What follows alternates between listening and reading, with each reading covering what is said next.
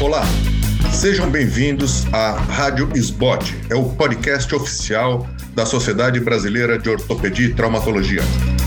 Hoje nós teremos mais um episódio do programa Doses de Atualização com o tema Fraturas supracondiliana do cotovelo na criança.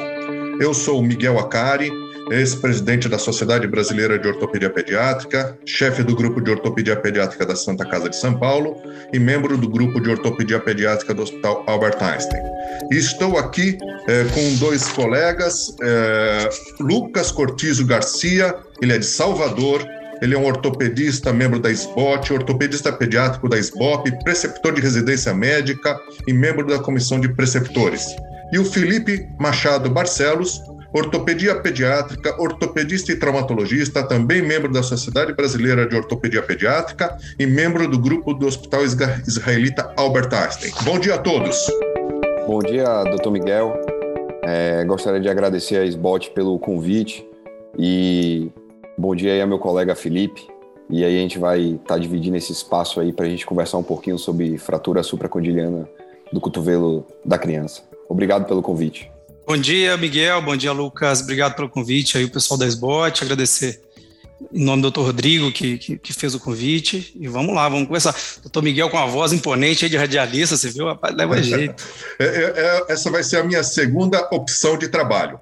Então, uh, o que eu gostaria de colocar aqui, claro, vocês eu conheço, vocês de longa data, vocês são pessoas muito competentes na área de vocês, e eu queria trazer uma situação. Ao meu ver, a supracondiliana da criança é um dos temas mais controversos e mais difíceis de lidar no dia a dia. Então eu vou colocar aqui, em vez de nós partirmos por uma situação é, de livro, eu gostaria de colocar uma situação, uma criança de mais ou menos sete anos de idade, que vem com aquele cotovelo deformado, provavelmente uma fratura com desvio total dos fragmentos. Eu queria é, que o Dr. Lucas começasse a falar como ele chega nessa abordagem, o que ele imagina é, em relação a essa conduta inicial? É, Miguel, eu acho que é, são é, plataformas diferentes da gente ver isso, né? Depende do local onde você está, mas acho que o importante é a gente ter a noção. Eu sempre comento que a fratura supracondiliana ela é uma lesão de partes moles associada a uma lesão óssea. Então é sempre importante a gente valorizar bastante as partes moles. Geralmente essa criança chega chorando, um desespero muito grande dos familiares. Então acho que a primeira coisa é a gente acalmar bastante os familiares, acolher bastante essa criança e realizar um exame físico bastante minucioso, principalmente do ponto de vista neurológico e vascular. E a partir daí, a gente tentar buscar e seguir um cronograma, tanto no atendimento inicial de radiografias, classificações, para a partir daí, sim, a gente pensar em definir uma conduta. Porque, do ponto de vista vascular e neurológico, isso muda muito é, o que fazer nesse procedimento e quando abordar essa fratura. Se ela vai ser uma emergência e se ela vai ser uma urgência. Perfeito, perfeito. É exatamente isso que eu gostaria. É, Felipe, é, como você é, aborda o exame neurológico e o, o exame vascular? Assim, de uma forma objetiva, como você faz no dia a dia? É, seguindo aí o raciocínio do Lucas, né, eu acho que foi, foi perfeito. A gente tem uma grande dificuldade porque essa criança com o braço deformado, então já tem uma, energia de trauma um pouco maior, a criança com muita dor, chorando, e a, o exame acaba sendo dificultado. Então, assim, o exame vascular é mais fácil, obviamente a gente vai procurar perfusão, cor da mão, se a mão está rosada ou se ela está branca, e palpar os pulsos radiais e unar. Isso é o mais simples. O difícil é o que a gente precisa da colaboração da criança, que é ver o nível sensorial, né? Então, ver tanto a sensibilidade quanto a parte motora. Tento acalmar a criança, então, é, colocar uma, uma imobilização quanto mais rápido possível, não atraso essa imobilização para fazer imagem. Penso sempre nessa questão do conforto da criança e, e, e da analgesia, a gente faz uma imagem o mais rápido possível. E a parte neurológica, eu faço de uma forma bem rápida, a criança colaborando, é, um joia do nervo radial, punho cerrado, a gente examina o nervo mediano e pede para a criança abrir e fechar. Então, basicamente, é como se fosse brincar de pedra, papel e tesoura. Se a criança colabora, vamos lá, pedra, papel, tesoura, ok, e um joia, a gente já testou todos os nervos, e a parte sensitiva é mais difícil, mas quando a criança colabora, você palpa a, a comissura do primeiro, da primeiro raio, você vai ver o nervo radial, polpa digital para o nervo mediano e a lateral do quinto dedo para o nervo ulnar. Basicamente é isso. Perfeito, excelente. É um jeito rápido e objetivo de examinar uh, na urgência. É, eu queria que o Lucas me colocasse uh, rapidamente quais são os tipos de desvio em relação à classificação da supracondiliana. Porque esse caso que eu exemplifiquei, um desvio total, é uma classificação. Dá uma uh, explicada em relação a esse, essa situação, Luquinhas. Rapaz, Felipe, definiu muito bem aí esse cruzeirense arretado mesmo. Né? Assim, do ponto de vista de classificação, acho que a classificação que a gente mais utiliza é a classificação de Gartland. E a classificação de Gartland, ela vai ser de 1 até 3, e a gente sabe que o Leite, é, o Leite, ele modificou a classificação colocando tipo 4. E muda muito o mecanismo de trauma desse paciente. Então, o tipo 1 é aquela fratura sem desvio, o tipo 2 é aquela fratura onde você tem a perda da cortical anterior, mas a cortical posterior ainda está íntegra, e é, você pode ter no tipo 2 já uma certa modificação, tipo A sem rotação, o tipo B com a rotação, e o tipo 3, que você vai determinar onde você tem ruptura do periósteo posterior, e essa ruptura do periósteo posterior pode ser em flexão ou em extensão. E o tipo 4, que é a modificação da classificação, né, que é quando você tem a ruptura dos dois periósteos, aquele fragmento que fica instável, tanto em flexão como em extensão que geralmente a gente vê mais no, no intraoperatório mesmo. Do ponto de vista de definição desses desvios, eu acho que é importante na radiografia a gente ver uma radiografia, se a gente conseguir que a criança está bem chorosa ali no pronto atendimento, é a gente identificar o desvio, porque ele vai ajudar bastante a gente, tanto na escolha do nosso método de redução. Então, por exemplo, se a gente tem um desvio no plano é, anteroposterior, é, a gente vai buscar o quê? Os desvios é, anterolaterais, né? E se você tem angulação em varo e valgo. No perfil, a gente vai ver os desvios antero-posterior e no axial, a gente consegue visualizar aquela região mais proximal ali do húmero, como é que está o acometimento dela. Nesses desvios, o que é que a gente vê? Se geralmente a gente tem um desvio póstero-medial, quais são as estruturas que podem ser lesionadas? Eu sempre comento que o que é que vai lesionar é a minha diáfise. Então, se o meu desvio é póstero medial, a mediáfise está indo mais para medial. Se ela está indo mais para medial, o que, é que ela vai estar tá cometendo nos mecanismos em extensão? Ou artéria braquial, né? Ou o nervo mediano. Geralmente são os mais acometidos. Se ele for póstero lateral, o mediáfise ela vai estar tá mais lateralizada. Então, o nervo radial ele pode estar tá. E nos traumas em flexão, é, a gente sabe que o nervo ulnar geralmente é o nervo mais acometido. E aí, exercendo o exame físico, como a gente falou, é, o Felipe comentou aí perfeitamente, a gente consegue identificar. Perfeito. É importante é, o que o Lucas acabou de falar, é que no tipo 3, um dos periósteos geralmente está íntegro, depende do desvio, ou posterior ou anterior, dependendo se o desvio é inflexão ou extensão. Uh, e quando você tem uma ruptura é, total desses periósteos, é um tipo 4, que é uma fratura altamente instável e que, às vezes, na hora de você reduzir, se você for muito intempestivo, você cria e provoca uma tipo 3 virar numa tipo 4. Isso é comum no dia a dia. Então, é, o residente menos capacitado, a gente dá uma segurada na mão dele, principalmente se ele for muito grande, porque ele destrói tudo. Então, vamos com calma. Eu gostei muito disso e eu queria pôr numa situação é, é, para vocês. Qual que é a urgência e a emergência e como vocês conduzem é, de uma forma prática no dia a dia? Chegou a criança, examinou neurológico normal, não tem síndrome compartimental. Como vocês conduzem o horário de operar, a situação, o momento em que vocês é, programam essa, essa cirurgia? Então, é, como o senhor falou, se for esse caso de uma criança que não tem é, alteração neurovascular, a gente já está fora de uma emergência. Então, a gente entende como emergência fratura exposta. E aí, lembrando que quando você tem o, o sinal de Pucker, né, que é a, a interposição do, do, da espícula óssea no, no, músculo braquial e na fáscia, na parte gordurosa, isso pode expor. Então, se tiver um sangramento nesse sinal de PUC, isso é um, a gente tem que entender isso como uma fratura exposta. Então, saindo desses dois cenários, de fratura exposta e de lesão neurovascular, é, a cirurgia ela pode ser programada e deve ser programada. Claro que os hospitais tendem a, a querer que isso seja o mais rápido possível, mas a própria AO fala em, em 24 horas, tranquilamente, pode ser programado essa cirurgia nesse caso.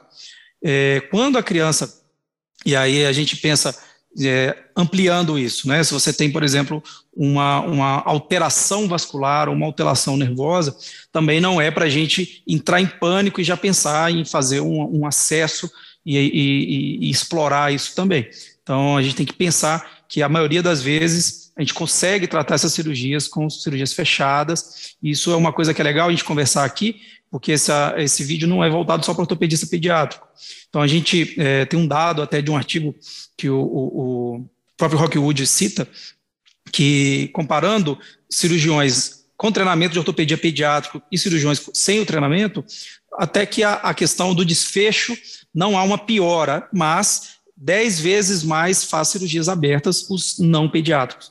Então, assim, a gente precisa tentar, né? Então, assim, tendo uma lesão neurovascular, ainda a gente pode, a com a própria redução da fratura, é, estabelecer, reestabelecer essa, essa situação. Tá, Luquinhas, é, você não tem uma situação de emergência, você vai levar essa criança para o centro cirúrgico, você espera o, o tempo de jejum e o momento ideal? Como que você faz? Acho que o Felipe resumiu muito bem isso aí, né? Ele falou bem pra caramba. E assim, Miguel, eu acho que é, eu, eu prefiro esperar o jejum, sim, já que eu não tenho um sinal de emergência, eu não tenho ausência de pulso, eu não tenho mão é, branca, é, eu não tenho nada que está me chamando a atenção, eu não tenho uma eminência de exposição, não tenho exposição, eu não tenho uma síndrome compartimental Perfeito. ali vigente. Então, eu fico confortável de operar com a equipe completa. Rapaz, eu não sei quem aqui nunca passou um, uma situação difícil na supracondiliana. Eu acho que todo mundo, qualquer ortopedista hoje da SBOT, ele sendo um ortopedista pediátrico ou não, ele já passou por um sufoco grande na supracondiliana. Eu acho que é uma das, das fraturas mais respeitadas pelo ortopedista. Então, assim, é, eu prefiro operar com minha equipe completa. Eu converso com a família, mostro que não tem urgência nenhuma. Você operar duas, três da manhã, cansado, é muito melhor você esperar, combinar com o bloco cirúrgico. Eu sei que hoje em dia o número de cirurgias está grande, a, a pandemia, a reserva de, de sala, a demanda tem, tem uma demanda reprimida, mas assim, a pandemia já está diminuindo, já está começando a ter é, sala de novo, a opção da gente, então a supracordiana é uma urgência. Então eu acredito que é, operar com a equipe completa é a melhor opção e com a equipe descansada. Eu, eu sigo essa linha. Como que você é, vamos lá, estamos no centro cirúrgico, tudo perfeito, criança em jejum, anestesista. Eu queria que é, o Felipe orientasse o anestesista e, e o Lucas orientasse o posicionamento de como você vai fazer, porque tudo isso dá dúvida. Você chega no centro cirúrgico, o residente fala, deixei tudo preparado. Quando você olha lá, fala, ih, está tudo errado. Então, eu queria que o Felipe me falasse. Felipe, como que você orienta a anestesia? É muito legal a pergunta e assim essas, essas questões práticas eu acho que é o mais importante para a gente conversar hoje. O Lucas falou, falou muito bem, assim, é, só uma coisa que eu discordo, que eu acho que muitas pessoas subestimam a, a supracondiliana. Eu acho que os colegas mais experientes sim respeitam, como o Lucas falou, mas principalmente os residentes, eles tendem a achar que é só uma suprinha e a gente sabe que muitas das vezes dá muito trabalho. O Dr. Claudio Santilli, eu lembro que uma coisa que ele falou que, que eu gravei, ele fala que uma supra desviada ela precisa de três pessoas para operar, e eu concordo muito com ele. É, então, assim, para orientar o, o, o, anestesista, basicamente a gente precisa fazer o controle pós-operatório, então um bloqueio deve ser evitado. Então, a gente dá preferência para uma anestesia sem bloqueio. Acho que é basicamente isso, e aí faço sempre é, uma anestesia local no, no, no, na, na, das, da passagem do pino, e só de você passar o fio, você vê que descomprime o hematoma fraturário, já tem uma melhora importante da dor e do edema. É, a própria redução e a fixação melhora muito a dor, né? E isso que você falou é muito importante. Isso é, eu acho que esse é um ponto que tem que ser levado em consideração. Não fazer bloqueio se você faz bloqueio, você perde é, é, todo o seu acompanhamento na evolução de uma possível síndrome compartimental. E se for um bloqueio com anestésico demorado, uh, uh, você pode desenvolver uma compartimental indolor. Então, isso é fundamental.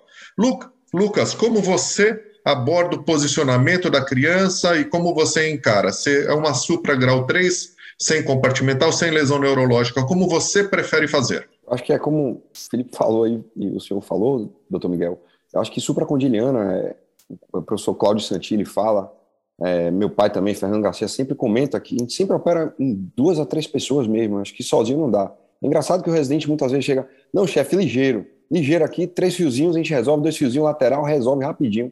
Não, eu acho que não é assim, eu acho que a gente tem que posicionar o paciente. A minha, a minha escolha, nas minhas mãos, como é que eu faço? Eu coloco uma mesa de mão, uma tábua, né? E eu não utilizo o arco seco como suporte, para diminuir radiação, tudo, eu, eu prefiro não fazer. Eu opto sempre pelo padrão ouro, que é a redução fechada, né? E é, eu coloco o paciente, e aí vem o meu posicionamento do arco C. Né? O, meu, eu, o meu arco C ele entra é, de frente com esse paciente com o braço em extensão, né? Então eu faço o frente dele, e aí eu faço uma tração no braço, uma tração no antebraço, e aí eu vejo o meu desvio, varivalgo. Eu não faço nenhuma manobra intempestiva. Depois eu viro o meu antebraço com a minha face é, da una voltada para o arco para eu fazer um perfil bom. E aí eu consigo visualizar no perfil, vejo a linha de Rogers, vejo como é que está a minha redução, apoiando o meu polegar sempre ali naquela região da fosseta holacraniana para auxiliar a minha redução. E aí o desvio no frente é importante, né? Que se o desvio for medial, se o desvio for lateral, é a minha posição do meu da minha mão que apoia no braço para poder fazer essa redução. E no momento de passar esses fios, eu gosto muito de colocar, pegar um outro fio solto na minha mão e eu coloco na linha do húmero esse fio. Ele em flexão, então fica como se fosse um axial, eu vejo bem os meus côndilos e meus epicôndilos, e aí eu opto, é, na, minha, na minha prática, de buscar sempre fazer dois fios laterais inicialmente, né? O meu primeiro fio lateral, eu gosto de passar ele, é, ele um pouco mais baixo, no sentido da fratura, e o, indo até a borda e passando a segunda cortical, é importante frisar isso, que é passar a segunda cortical. E o meu outro fio, meu segundo fio, eu passo ele um pouco mais acima, de preferência divergente, que eu acho que isso agrega estabilidade. E a questão de abordar ou não medial, é, eu acho que a gente vai comentar isso, né? Eu geralmente faço processozinho medial e faço isso nas fraturas que ficam instáveis. Depois da minha fixação, eu testo tanto em extensão como inflexão para ver se minha fratura está estável. Se estiver estável, eu deixo dois fios laterais. Se ficar instável, faço um pequeno acesso medial, vejo onde está a localização do epicôndilo para eu dormir tranquilo de não pegar esse nervunar e passo o meu fio. Que geralmente, Miguel e Felipe, assim eu vejo na minha prática que são aquelas fraturas oblíquas, né? Quando a supra é mais oblíqua, ela é mais instável. Então o fio medial, eu acho que ele vai bem para estabilizar a gente utilizando três fios. Não, concordo, Lucas. Lucas já, já encerrou, nós já falamos de tudo. Agora é só, só vamos conversar de futebol agora. É, acho que só, só uma coisa que o Lucas falou que faz, mas não deixou claro para o colega que não é, que não tem tanta, tanta prática, que, da, em relação ao, ao posicionamento, é, como que você posiciona o arco de, de o arco é, de escopia. É, você falou que não usa como mesa, né? Eu também acho que isso é, é bem importante. É, mas, pra, basicamente, eu acho que a gente precisa, numa fratura instável, estar tá preparado para rodar o arco e não o braço. É claro que a tipo 2, assim, é muito fácil, a gente faz como você falou, você trava o húmero e trava a, a redução e, e, roda em bloco, né, fazendo em rotação externa, que aí você consegue fazer o perfil adequadamente. Mas com as fraturas instáveis, eu sempre entro preparado para que o arco rode e não o braço. Isso, isso ganha muito tempo. Isso é uma, uma observação muito boa do Felipe, porque às vezes você nunca consegue a redução perfeita no perfil porque você está fazendo fulcro. Então, quando você acha que reduziu, rodando o arco, você está estático lá. É muito interessante, isso é muito importante. E a escopia é, sempre parece que ela, você tem que fazer de tudo para não te atrapalhar, mas ela tem que ter essa mobilidade. Isso é fundamental. É, você também, né, Felipe, começa com dois fios laterais? Sim, sim. É, e, quando é uma fratura tipo 2, paro por aí, né? A gente fica nos dois fios laterais mesmo. E eu, eu faço igual, exatamente igual o Lucas falou, faço um acesso mínimo Perfeito. só para visualizar mesmo, lembrando da importância de, eventualmente, quando for fazer a passagem do fio medial, fazer com o cotovelo em semi-extensão ou em extensão. Então você precisa que essa fratura já esteja estabilizada pelos dois fios laterais, como o Lucas falou, né? Importante, ah, uma coisa que eu acho fundamental a gente frisar aqui, porque as pessoas passam dois fios laterais, e é importante que os fios tenham uma distância entre eles de entrada, né? Porque é, divergente, quando possível, ou paralelos, nunca convergentes, perfeito, o Lucas já falou isso, mas a distância de entrada entre eles tem que ser pelo menos próximo de um centímetro, porque quando eles passam na entrada muito próximo, eles não dão uma boa estabilidade. E uma coisa que eu sempre vejo aqui, e o residente e tal, eles ficam com medo de passar na fossa olecraniana. Eu não sei qual é a opinião de vocês, mas e daí, né? Dá até mais estabilidade, né? Pega quatro corticais, né? Porque quando passa na cortical lateral, fossa olecraniana, fossa olecraniana e cortical, pô, aí é que ficou bom demais, né? O residente tem medo de passar na fossa, ele vai estar imobilizado. Quando você tirar o fio, aí ele vai começar a movimentar. E eu acho que vocês explicaram muito bem. Eu só queria deixar o último ponto agora para a gente discutir, que é um ponto prático da vida. É, vocês deixam o fio para fora ou para dentro? Deixa só, deixa só assim, complementar com, com, com um detalhe para a pessoa não esquecer. Isso que o doutor Miguel falou é muito importante, da posicionamento de entrada do fio. O doutor Amanso ele fala sempre que é o seguinte: cruze os fios fora da pele. Então, você já entra com os fios cruzados, você já entra dando essa distância, você tem uma, você vai fazer uma, uma divergência suficiente. Eu já vi colegas experientes passando fio convergente e a gente apanhando para manter a redução, justamente porque não dá estabilidade os fios convergentes. Então, isso que o doutor Miguel falou é fundamental. Eu, eu sou a favor de deixar os fios para fora, eu até já comentei com vocês, eu tive um caso de uma, de uma infecção no pino, foi facilmente tratado com cefalexina, acompanhada, a criança começou a dar sinais, eu já abri e, e examinei e vi que tinha infecção no trajeto, me parece relacionado muito com a energia do trauma, foi um trauma de alta energia, muito edema, enfim, mas a, de fato, eu deixo os fios para fora e negocio com a família a retirada. Assim, depende do ambiente que eu estou. Se eu estou, mesmo no Einstein, muitas vezes a gente faz a retirada dos fios dentro do consultório. E isso depende muito da fratura inicial, se a gente tem uma fratura mais grave, o risco, se precisa deixar o imobilizado mais tempo, se eu acho que vai precisar fazer uma sutura na pele, retirar um higroma, alguma coisa assim, eu acabo levando para o centro cirúrgico. Do contrário, eu faço no consultório mesmo, se a família Perfeito. autorizar.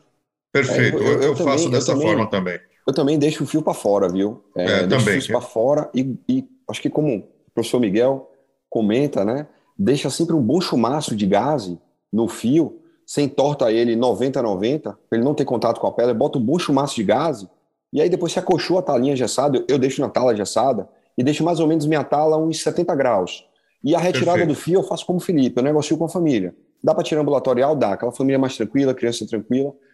Perfeito. Às vezes no sistema único, não vou esperar tanto tempo.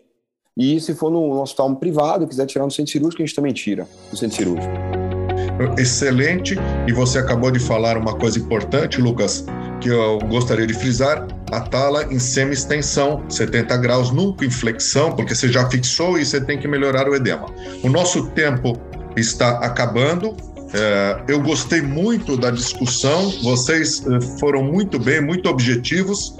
Agradeço, claro, a participação e agradeço o convite da SBOT né, em, em participar.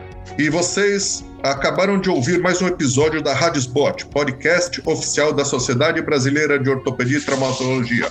Um abraço a todos, obrigado Lucas, obrigado Felipe.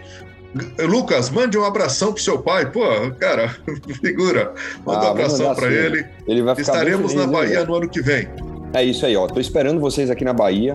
Eu acho interessante vocês virem desde quarta-feira aqui para o Congresso, viu? Acho que foi uma experiência maravilhosa bater esse papo aqui com vocês. Felipe, obrigado, obrigado, Miguel. Um abraço a todos.